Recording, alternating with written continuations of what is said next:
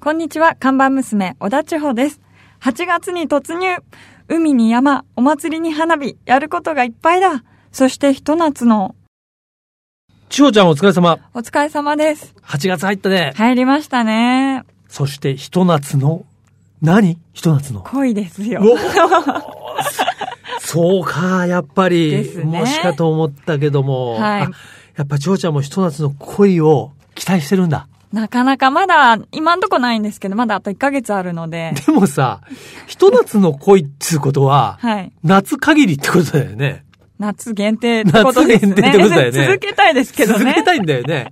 秋になったらなくなっちゃうわけだよ、ひと夏の恋だとね。そうですねうん夏マジックですね。夏マジックあるよね。ありますね。高校生の時は海辺にバイクを止めて、はい、いいですね。一瞬マジにお前を抱いていましたけどあね、。あ、なんかの歌詞 じゃない ですか、そハれ。イティンブ ギです。マッチです。ええ、この前も歌ったんですけどね。はいはい。まあ、あの、ナビカーズカフェ。はいね、ちょっと夏のテンションで、ご機嫌な感じで、えー参りたいと思いますけども、千代ちゃん、じゃあはい今日のメニューを張り切って紹介してください。はい、今日のメニューは、ジャガー F ペースです。はい。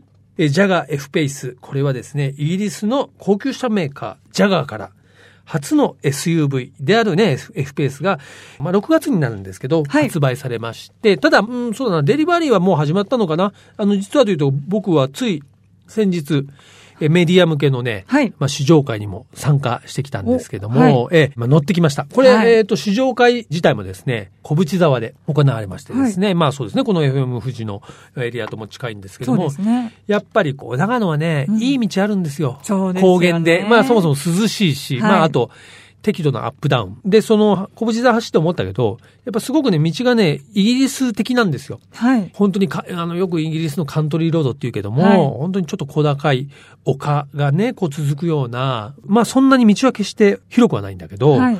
もう適度にいい感じでこう、くねったワインディングロードが延々続くみたいな道があるんだけあーど楽、しい道なんですね。ちょっと小淵沢のね、道はそういう感じに似てましたね。まあだから本当にこのね、FM 富士の膝元のね、山梨の人は、はい。なんか恵まれてるなっていうか、車でね、走るところがね、あるなと思いましたけどうもん、まあそんなこんなで F ペースなんですが、はい。これはね、ジャガー初の、まあ SUV。ジャガーっていうと今まではね、そういうセダン、スポーツカーっていうイメージでしたけども、こう背の高いジャガーっていうのは、まあ初めてですよ想像ねつ。かないですもうんん、ね。非常にね、まあ新鮮ですけども。まあ言ってみればこれはポルシェで言うと、マカンとかですね。まあそのあたりのライバルと言っていいのかな。で、エンジンは、えこれもちょっと面白くて、2リッター4気筒のディーゼルターボと、それから3リッター V6 のね、ガソリン、スーパーチャージャー、2本立てなんですけども、はい。やっぱこのディーゼルが注目だよね。本当ですうんね。。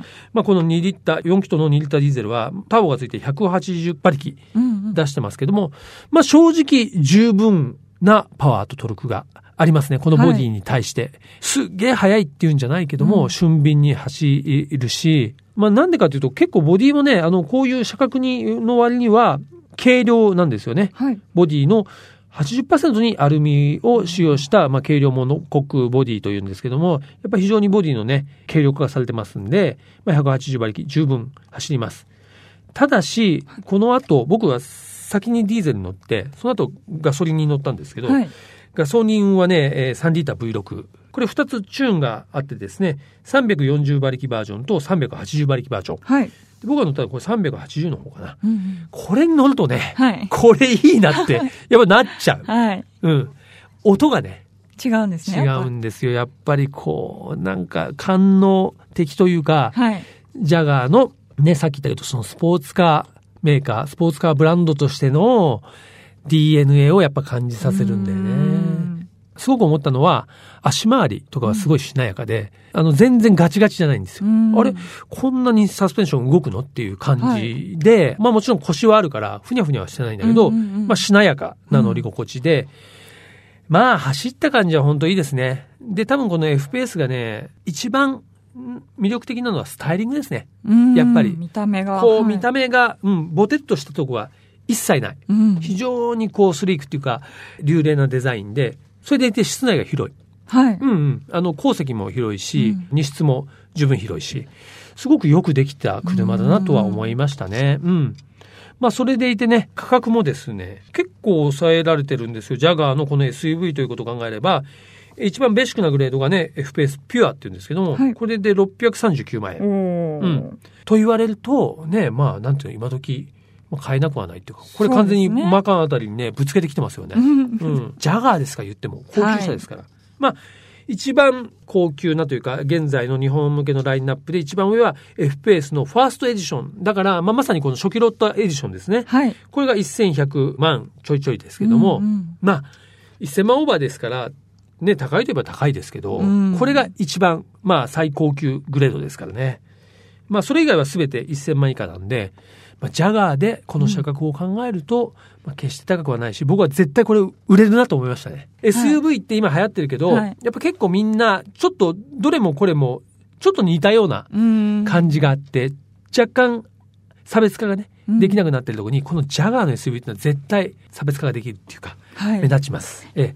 えまあそういう意味でね、えージャガー F ペース、えー注目でありますもうすぐ街を走り出すと思いますのでぜひチェックしてくださいということで今日のメニューも紹介したところでぼちぼちカフェをオープンしましょうリラックプレゼンツナビカーズカフェオープンです今日のオープニング曲なんですが、はいまあ夏ですからもそううですねテンションアップアップですからあげあげソングはいで。、すいません僕も25年ぐらいタイムスリップしていいでしょうかはい、どうぞどうはぞ、気持ちだけは。はい気持ちだけは えこれを聞いていただきましょうプリンセスプリンセスで世界で一番暑い夏自動車雑誌ナビカーズとリラクゼーションスタジオリラクがお届けするリラクプレゼンツナビカーズカフェカフェオーナーことナビカーズ編集長川西圭介と看板娘、小田地方のナビゲートでお届けしています。オーナー、お客さんがいらっしゃいました。こんにちはいらっしゃいませ。こんにちは、島田智之です。はい当カフェはまずは入ってきていただくときにね名前を名乗っていただく方式に珍しいカはい。フェです ね。そうなんですよね、はいちょっと事情がありまして。そのなな名乗らないと、オはいーダーもできない。名乗らないとまず入れないんですね。そうなんですね入れない。入れない。敷居高。名を名乗れっていう感じ な。戦国まず時 は代みたいな。戦国時代 ね。はいということで、本日のゲスト、お客様はですね、自動車ジャーナリストの島田智之さんです。よろしくお願いします。よろしくお願いしよろくお願まいす。しました。えということで、えーまずはですね、お話を伺う前に当店はですね、美味しい、まあ、コーヒーをはじめお飲み物をお出ししているんですけれども、はいオーダーをいただきたいと思いますが、はいえ、。タンザニアをホットで、 タンザニアを、タンザくだニアさい。タンザニアをホットでキリマンジャロって言われてるコーヒー豆の はい一番グレードの高いのを出せああ、と。高いやつ。あれだよ、はいあれ。あれ出して、あれ出しちゃって、じゃあはいちょっと。ちょっと、あの、3年ぐらい前のやつなんで大丈夫ですかね。微妙ですね。え、じゃあちょっと、そとれにかは持っていくうちのきますね最上のコーヒーを、はいえ、はい釜娘がご用意する間にですはね、い島田さんのご紹介をさせていただきたいんですが、もともとは自動車雑誌のね、編集をされておりまして、はい車好きの方ならご存知かと思いますけど、自動車雑誌ティーポの編集長をえー長く務められておりまして、その後はですね、まあスーパーカーなんかも扱います、ロッソの総編集長を1年間担当された後、独立されました。まあ現在はあのフリーランスとして活躍されておるんですが、僕は島田さんっていうと、今ね、ご紹介したティーポ。はい僕も実はかつてやっぱり愛読者というか、はい。読んでおりまして、その時代は島田さんは副編集長されてはいはいいはいてですね、僕の中では島田さんはティーポの副編というイメージが結構強いんですよね。うん。ううんん。でもあの頃のティーポもすごいやっぱり人気があったと思うんですけども、うんやっぱり読者も多いし、はい結構いろんなところでこう声かけられたり、そうですね。まあある意味り編ま集した者ね自体がこうちょっと読者から見るとスターみたいなそういう感じだったんいじゃやないスターっていうか、まあ、なんかいじりやすかったんでしょうね。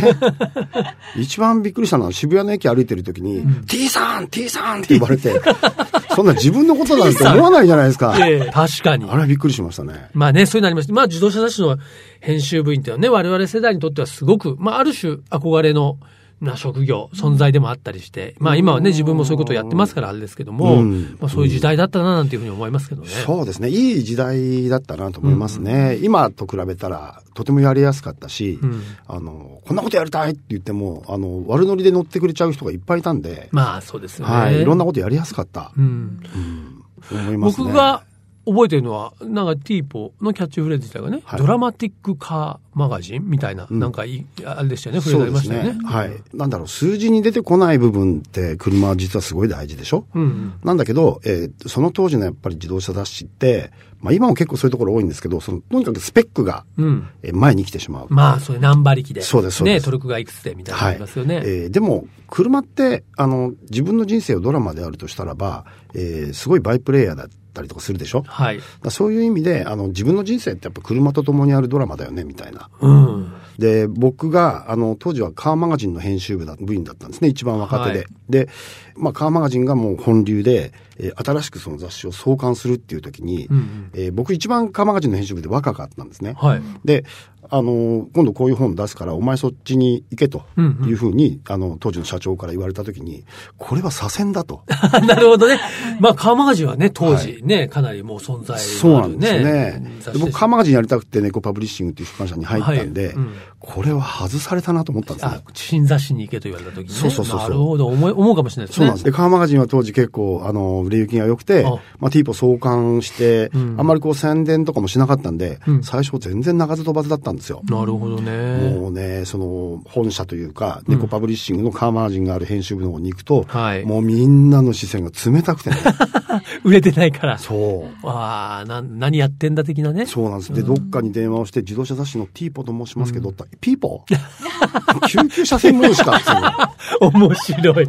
あ、ピーポね。ピーポ。 聞こえますよね。いやー、あのね、そういう意味で、今はね、フリーという立場で、はいまあいろんな雑誌に、まあ、かかはいまあ雑誌だけじゃなくてね、んうんうんえー書かれてますけど、まあ今もって自動車の魅力を伝える仕事をされてるなっていうふうに僕なんかは、まあ思ってまして。あありがとうございますね、ナビカーズでも本当にいろいろあお世話になっておりますけども、そんな島田さんはどうでしょう、うん今年というかね、ジャスト、ナウ、ジャストな。ナウ、気になっている自分のマイブーム的な車。まあ、川西さんもほら、こういう仕事されてるから、はい割と似たようなとこあると思うんですけど、え直近に乗った車の中の印象がすごい強かった車、そうです、ね。それがしばらくマイブームになっちゃうんですまよあね。人間ですからそうね。そうやそっうぱり記憶が新しいものがね。そうですねやっぱりあれ良かったなってなりますよね。うんそういう車ありましたか、最近。ありましたね。一番近いところだと、うん、まあ、一つは、はい。プジョーの新しいディーゼル。おー先日ね、プジョーは大々的にディーゼルのラインナップを発表しましたよね。はいはいはい。うんあれの試乗会に行って、えー乗ったんですけど、うんこれも素晴らしかったんですよ。あそうですかうん。でもディーゼルってね、まああのヨーロッパではトレンドですし、まあ日まあ本にも。当たり前の存在あまあなん当たり前でとすいうね。かね。日うん本ほど特別な目で見られない。うんまずね、1.6と2リッターがあって、はい1.6はすごくバランスがいいんですようんう。んいろんなバランス、いろんな多方面のバランスが良くて、うんベストはどれかなって言ったらもしかしたら1.6かもしれないんです。そうなんです。2リッタうーのん、ね。うんうん。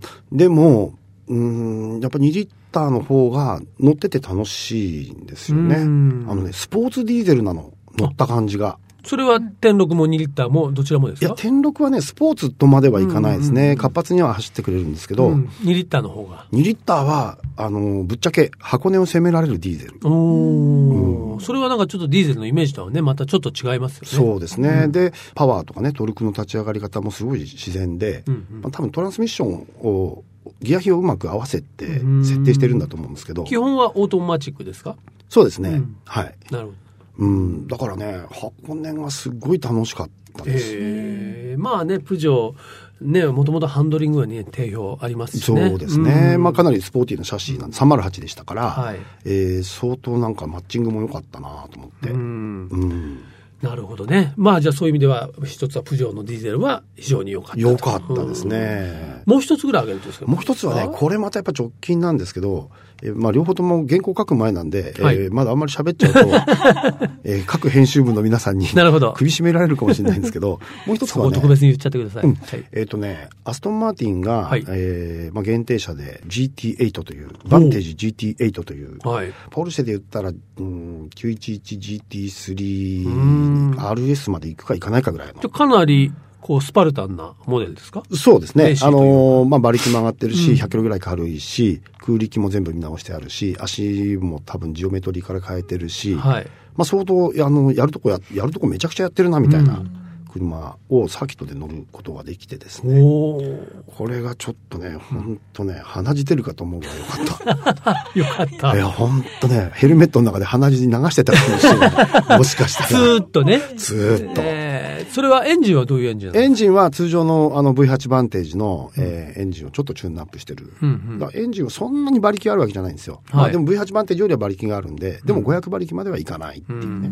まあ、扱いやすいうん感じの領域にあるんですね。なるほどねた。だやっぱシャシーのチューニングはやっぱりすごい。ああのー今年なんかは V8 バンテージでルマンとかも出てるでしょ、アストンは。はいうん。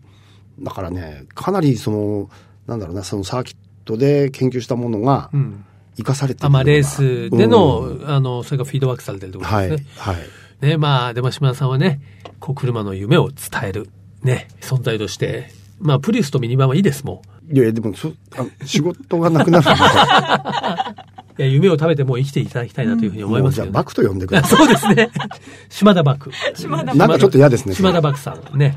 ということでね、本日は自動車ジャーナリストのね、島田智之さんをお迎えして楽しい話を伺っておりますが、なんかあれですね、島田さんとお話ししてるとあっという間に時間が経ってしまうような、本当ですねえー感じでしてですね。どんだけ喋るんだって話ですよね。いやいや、もううちのカフェがですね、ええこれ稀に見る営業時間の短いカフェでして、そろそろ閉店の時間 に、名乗らなきゃいけない上に。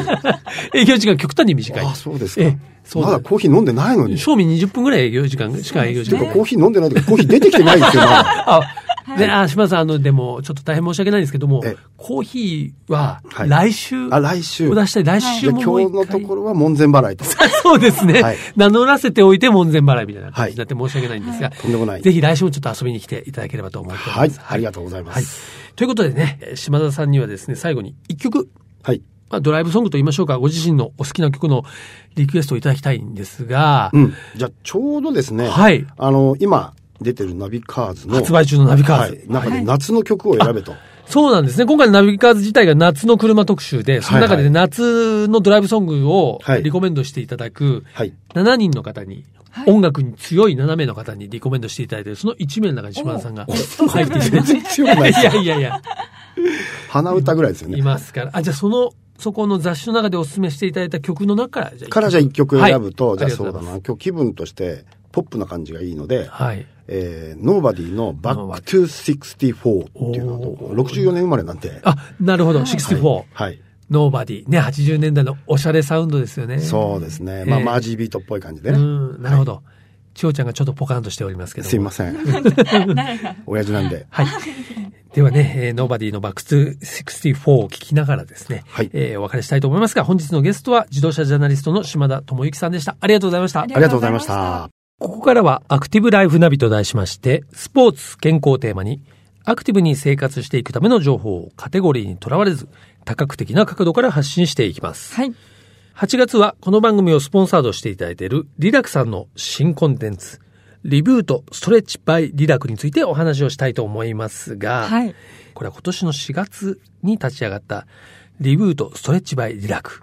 これ、長ちゃんこれ聞いてどんなプログラムだと思うリブートっていうことは、うん今あるうん体型とか体をうん。元にこう健康な感じに戻す的な。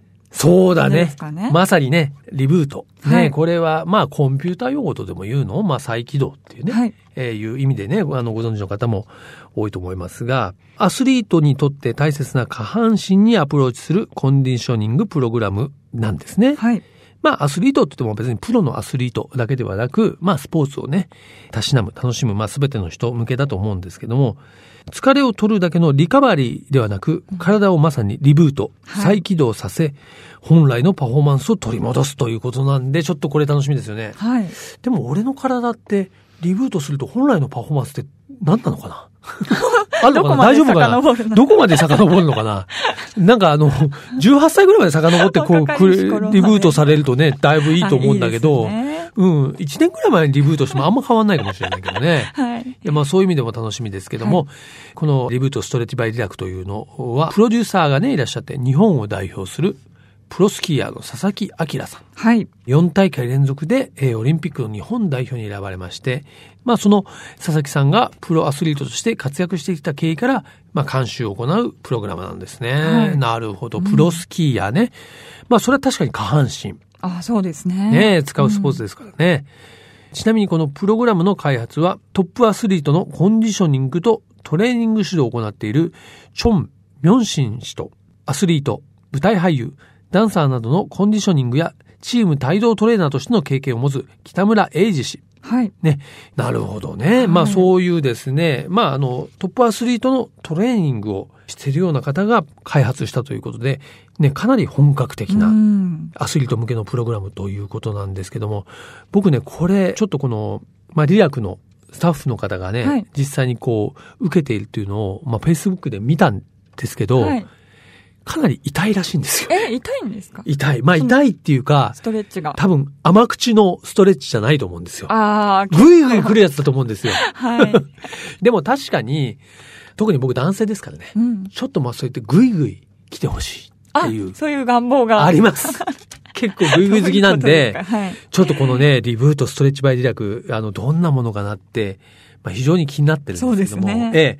これちなみにですね、来週、はい。これ僕実際受けに行ってきますから。お、ぐいぐいされに。ぐいぐいさね。で、あの、同じく、はいちょっとあの、トライアスロン仲間でもあるね、はいこの番組でもおなじみの自動車ジャーナリストの川口学さんあ。、はい。川口さんもぐいぐい好きなんで、あ、好きそうです、好ね。きそうだよね。